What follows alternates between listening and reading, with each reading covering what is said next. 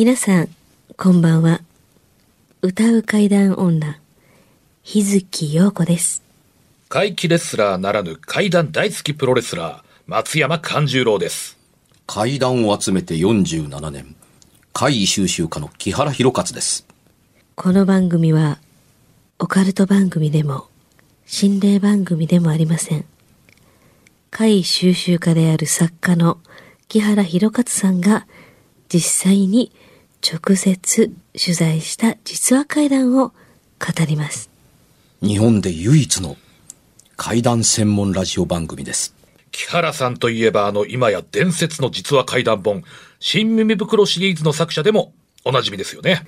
他にも、うずしお怪談やつくも怪談といったヒットシリーズも出版されてますよね。その木原さんによるこの世のものではない話、もののけの話、不可思議な話といった実話怪談を季節に関係なく毎週聞くことができるなんて、怪談マニアにとっては夢のような話ですよね。夢どころか悪夢よりも素晴らしいことですよ。それでは、あなたが最後まで無事にお聞きできることを祈ってます。怖い水曜日、存分に味わってください。あの、変わったことを言う人がいましてね。うんあのーまあ、この番組上で何度も言ってる神社で、県民神社様の、まあ、腕輪の話を何とかしたことあるんですけど、はいまあ、別に宣伝がしたくて言ってるわけではないんですけど、うん例年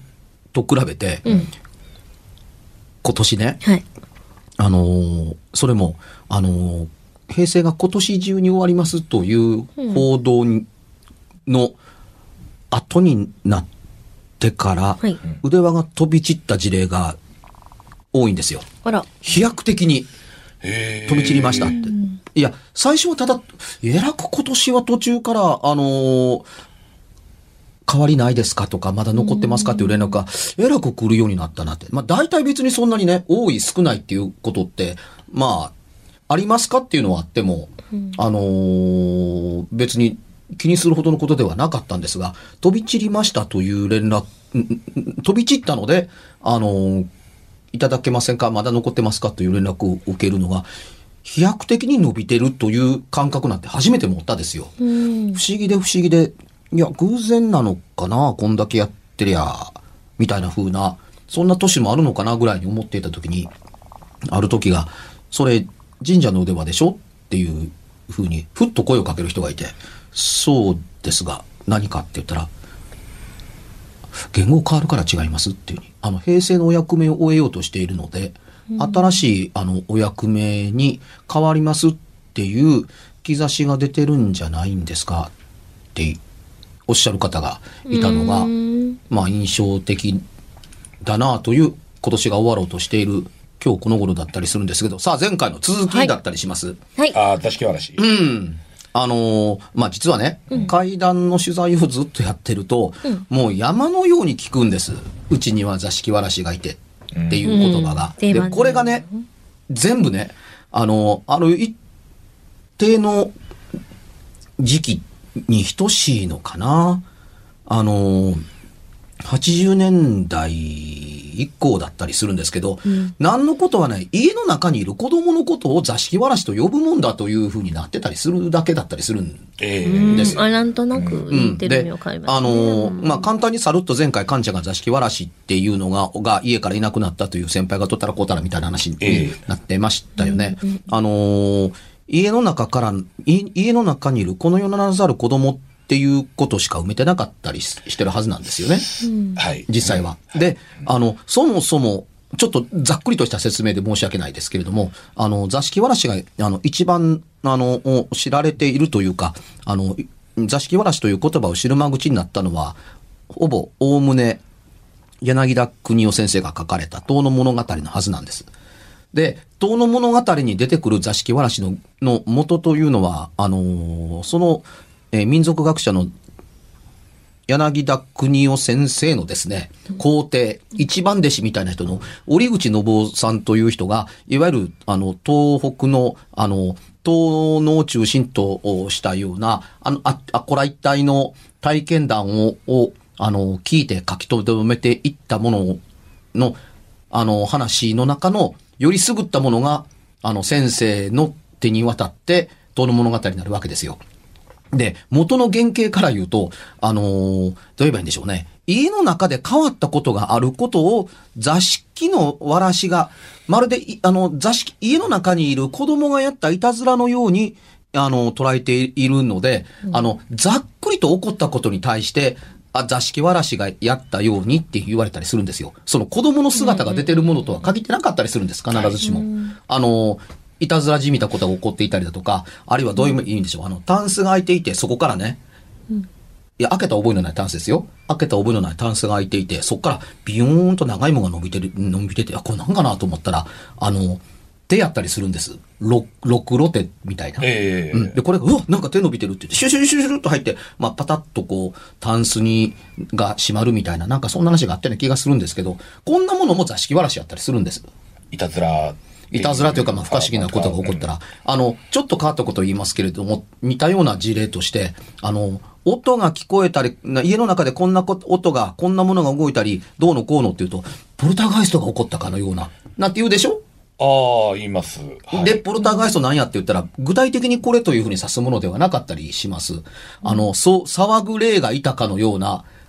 壮霊というやつがいたようなって、壮霊も座敷わらしも、あの、捉え方は、ふんわりとして、あの、言葉としてくくってるだけだったりします。で、この折口信夫が書いた中の、子供が出てくるものばかりを集めて座敷わらしとして、遠の物語に載ってるから、座敷わらしというニックネームというか、妖怪のようなものが、まあ、座敷におってっていう形で、あの、人の印象に残っていたりするんですよ。やがて現在に至っては、家の中に子供が出ると、座敷わらしだったりするわけですけども、いわんや座敷もないのにっていうに、合っているのは子供だけだったりするわけだから、あのー子供が家の中にいたから座敷わらしというのは、もう本当にこう、あの、現代怪談の大きな影響で、そういうふうに呼ぶものだと決まってたりするものだったりような気がするんです。でね、えー、漫画家の高橋留美子先生が、うるせえ奴らの中で書いてたのかな。あの、忍という、諸星当たるという主や主人公のガールフレンドの忍という女の子が、あの、巫女さんみたいな格好で出てきた時に、己は座敷わらしかというふうに、あの、諸星当たるが言うシーンがあるので、はい。高橋留美子先生の演、あの、の、の聞いた話か、あの、持っている話的に言うと、あの、この人にとっての座敷わらしはどうやら巫女さんの格好をしてるみたいな感じでうん。捉えられてるみたいですね、っていうとこだったりするんですけれども、あの、家の中にいる子供イコール座敷わらしというのは、あの、全然実は、あの、もう違う、その見たまんまでいいんじゃないですか？あの、家の中に子供がいるんですよねっていうとこだったりするから、現れたからといって栄えるわけでもないし、あの、いなくなったら錆びれるということとも関係がないということだったりします。これ聞いてる方でも、あの、うちには座敷わらしが昔おってねとか、いや、友達ん家で座敷わらしな見たっていう形で、あの、お話をしたり聞いたりしてる人多いと思うんですけど、いや、あの、座敷わらしと呼ばれているものではないと言ってもいいと思います。あるいは、そう読んでも構わないというものだったりするんですけどね。今の皆さんの捉え方からすると。でも、あの、ビジョンから言うと、家の中に、あの、大人ではないサイズの、あの、しかもその、赤ちゃんという意味でのちっちゃいものではない、あの、子供的なものの何か、えーいたずらや姿を見たということを全部含めて、えーそう読んでるんではないですかね。座敷わらし現象みたいな風なものをそう読んでるのかなと思ったりします。実際に、その拙者が聞いた話の具体的な内容を言いますとですね、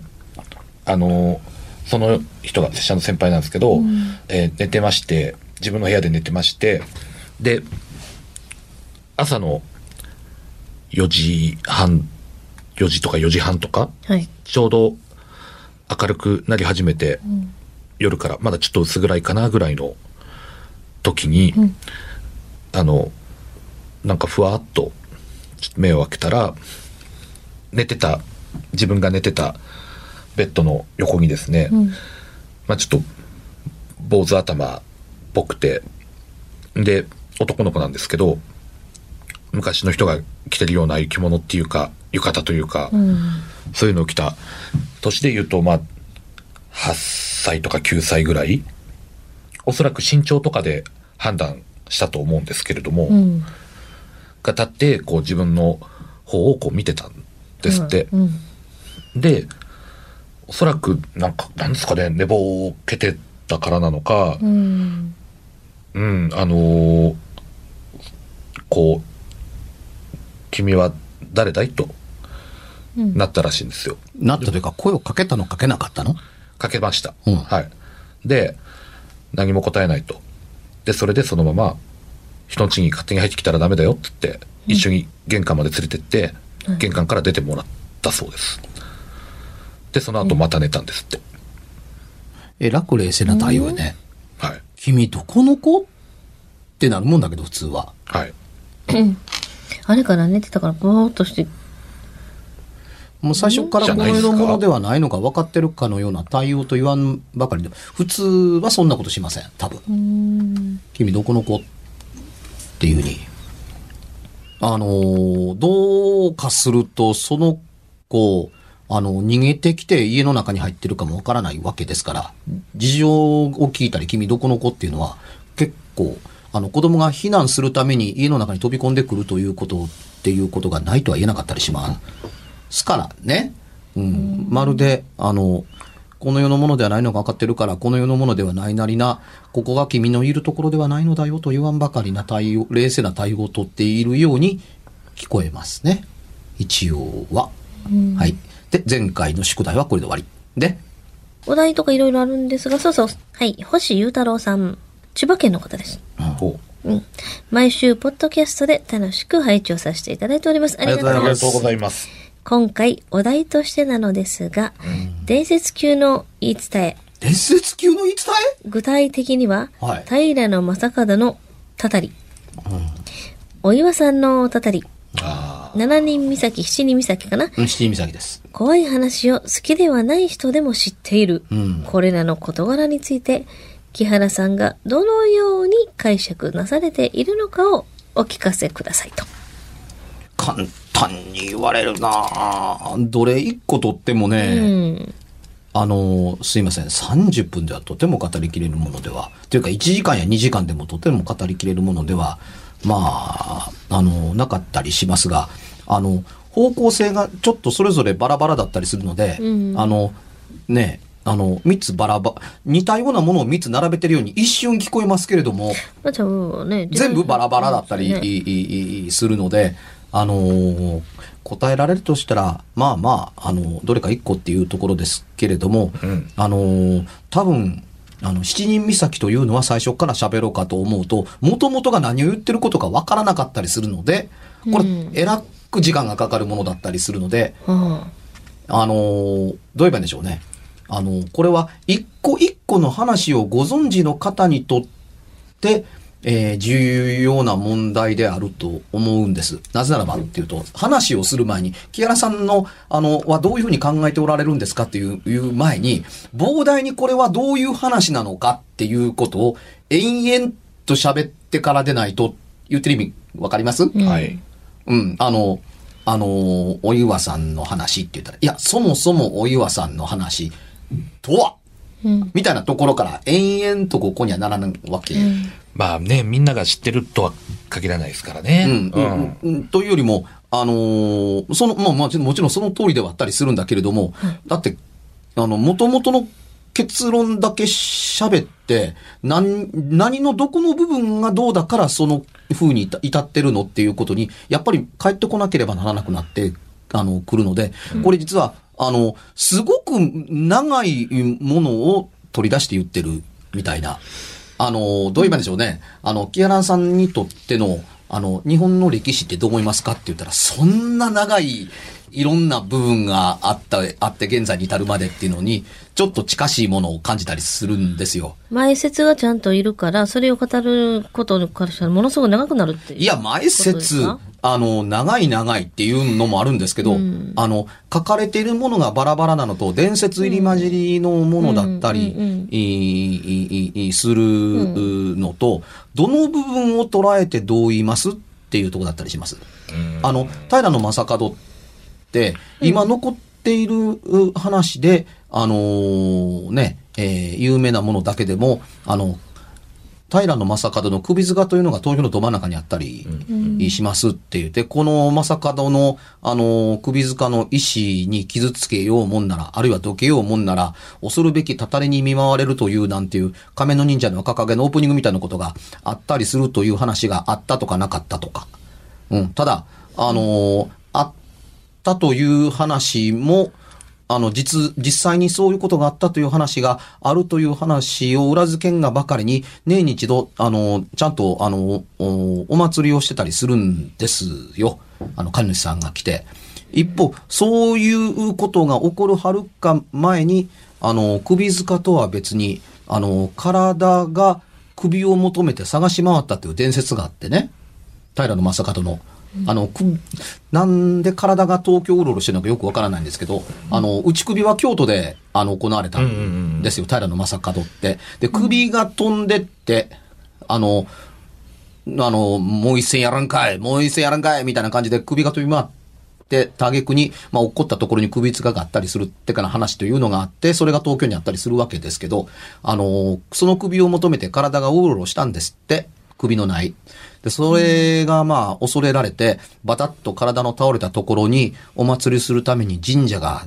あのー建立された。で、その神社が、体神社と呼ばれているのが、鉛に鉛って、現在の神田明神になったんです。神田明神の、あのの元は、体が鉛ったものだと言われてたりするんで、あ平野正門の体がご神体だったりするというか、お祭りしてるところだったりするんですよ。伝説と現在に立っている建物、引きこもごもいろんなものがあって、さあ、あの、ど、どこの部分を指してどうなんですかというとこだったりするので、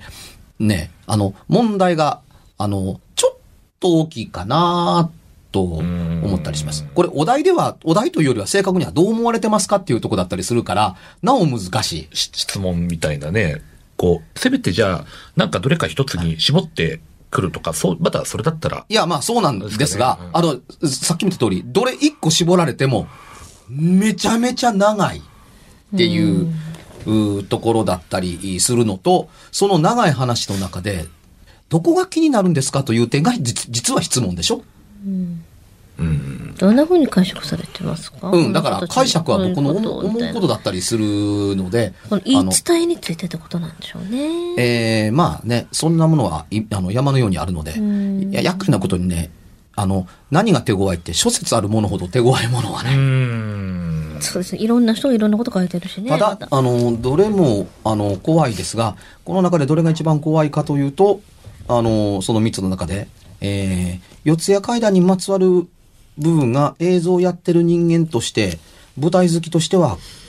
怖いですね。うん。今も生きてると言っていいでしょうっていうふうに。ただし、それ、たたりがあるととかどうのこうのと結びつけたいわけではないんですけれども、どういうわけか舞台や映像に、あの、この題材を持ってくると、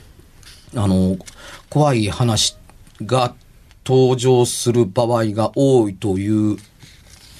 点が気になるかな。だから今も、あの、舞台や映像関係の人は、あの、二つある、あの、まあ、いわゆるお祝いなりというのがいいですかね。だとか、あの、どうかすると、あの、えーお岩さんの聖地にある、あの、えー神社さんなんかにも、あの、お参りに行くという礼を尽くしてから、あ舞台や映像に手掛けるという場合も多かったりするので、あの、このジャンルを手掛ける者にとっては、あのね、いわゆる四谷階段を映像化しようとか、舞台にしようっていう時にとにとっては、題材的には鬼門中の鬼門だというふうに捉えられてる点が大きかったりします。だから、バカバカしいという割には、それなりの経験則を先輩方々が持って継承してるから、今もしっかり、あの、お祭りしてからでないとダメだよというか、そこまでしてやりたいなどと言われるジャンルであったりは、あのーするんですよ。で、それを除けば、あのね、七人岬も、あの、平野正門も、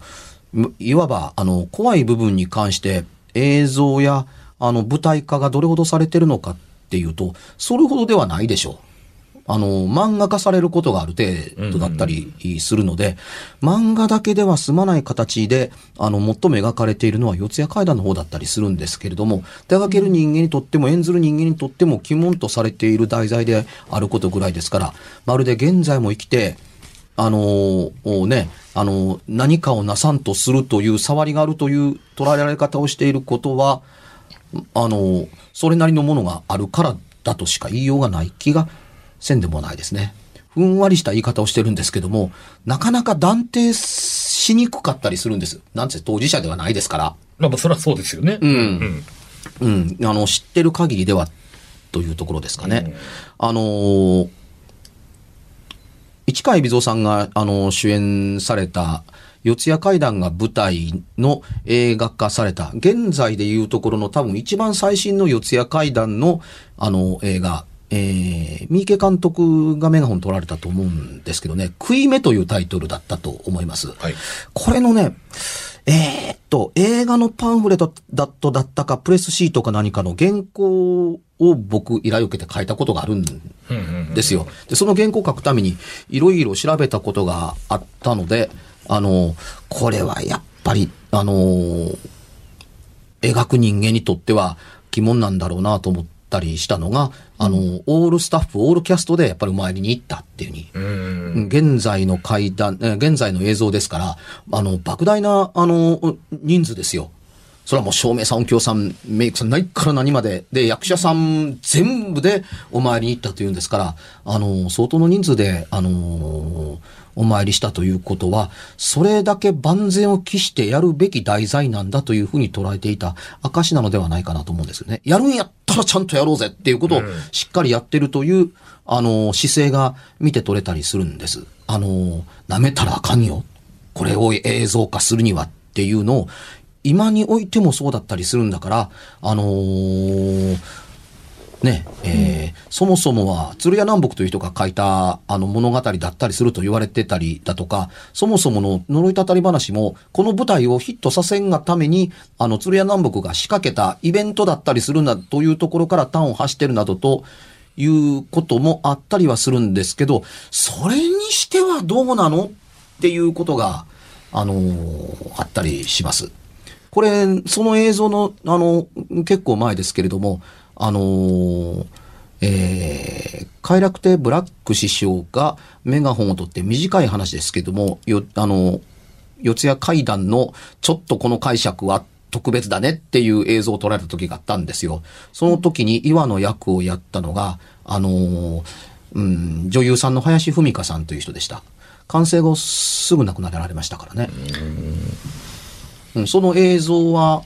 ああの、見ていて知ってたりするので、で、最後の作品、明確にはね、公開されたのがそれが最後の作品になってますけれども、あの、出演本数はそれが最後では確かなかったような記憶があるんですけども、それでも最後に公開したえこの映画の公映画というか、まあ、短い作品なんですけど、それが公開された後に亡くなられたっていうことがあったりするので、やっぱりね、ついて回ります。あの、四谷階段を題材に映画を撮ったりするからこんなことが起こったんじゃないの、総理があったんじゃないかみたいな。と言わんばかりに。うんやっぱりね。で、その前に映像化された作品でも、あのー女優さんの戸川さんが亡くなられているので、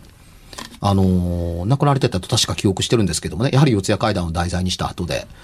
だからね、あの、今もこの話は、あの、生きているかのごとく動き回っている世界だなというふうに捉えられなくもないというふうに思います。あやふやにするのは断定ができないからです。うん。うんじゃあ、しゃあないですよ。仕方がない、それは。うん。やっぱり。うんただ、あの、亡くなられているというのが怖いというのと、なぜそのタイミングでというのが、それに、あの、影を落としてるわけですね。はい。まるでほんまにああるかのように、触りがあるかのようにっていうとこだったりするんですが、そんなことをせにはならんほどのことなのか、今の世においてもって言われると、なんでそんなことが起こるのかよくわからないっていうふうに。なんせ本人の目的はある意味達成してますからね、何の関係もない人間で、ただストーリーを映像化で、映像化として、あの、なぞらえるだけでなんでそんなことが起こらんにはならんのっていう理由としては、ちょっと弱いなと思ったりするけれども、なぜなんだろうなというのがついて回ることは、ついて回るんうん。ですよ。や、これは本当に。はい。えー、まあ、この辺で、うんうんうん。ああ、そうですね、時間も。時間も来たりするんですけど、そううんうんうんこれ、これはね、あの、なんかこうね、あの、インテリジェンスの高い質問を、あの、してる、あの、あの送られてくださ、送ってくださったのだなということはもうわかるんですけども、あの、巨大すぎて、巨大。大大きすぎて、あの、どの点の解釈なんですかって言わんばかりに、うん。あの、ポイントがいっぱいありすぎるということで、勘弁してください。で、えーまだ私の敗北でございます。えーこれを30分内で喋ることができない私の不徳の致すところでございます。ごめんなさい。うんそのぐらい広いってことですもんね。はいうんはい。まあ、時間も時間なんで、ちょっと告知の方たまには、はい。はい、していきたいと思います。日月陽子は、えっ、と、日に、いや、ごめんなさい。ひらがなで、つに点々。あの、いろいろね、えっと、この11月はですね、あの、東京の方で舞台が、えー始まります。11月の、えー、23、24、25。えーあ、すいません。20、そうで、そうですね。その3日間、えー渋谷の伝承ホールというところで、昼、夜、昼、夜、昼、夜、6公演です。大変だ。えーもうこれ何年も続いている舞台で、と今回は東京になりました。えーお九州のチランのね、特攻隊のね、あのー舞台なんですけれども、私は少し役もありますけれども、主にこの舞台上で歌を歌うので、よかったらまた遊びに来ていただけたらと思います。松山勘十郎はですね、えー11月、12月も、えーちょいちょい大阪のいろんなところで、はいえープロレスにも出ますので、うんえー11月23日がまた東京の方にもちょっと行くんですけれどもね、あのーまた会場、日にち、会場、時間などの詳しい詳細はですね、はい松山勘十郎で検索していただきますと、ブログやツイッター等出てきますので、ちょっと、あの、情報を追ってみてください。わかんなかったら、何かしらとしたんで直接、こちらにコンタクトを取ってください。はいお答えしますよろしくお願いします。えーもう、なんか、大丈夫ですか？大丈夫です。12月に、新耳袋のオールナイトのトークライブの東京と大阪やるんですけれども、はい。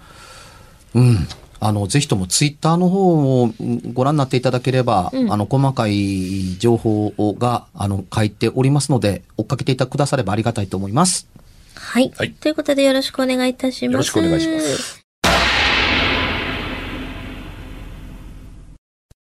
番組では1回216円でダウンロードできる別冊怪談ラジオを販売しております。ちょっと普通の地上波のラジオでは放送できない僕の体験を、あの、語っています。二度と本の形でまとめるつもりのない話が入っていますので、ぜひお聞きになってくださればと。どうやったら帰るの？詳しくは、ラジオ関西の怪談ラジオのホームページをご覧になって、ぜひともお買い求めいただければと思います。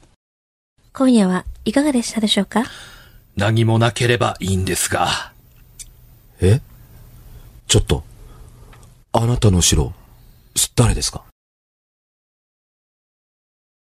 番組では、お便りや感想のほか、あなたが体験した怖い話や、あなたが聞いた身近な人の不思議な体験、また、怖い写真や、曰く因縁のあるものなどもお待ちしています。メールの宛先は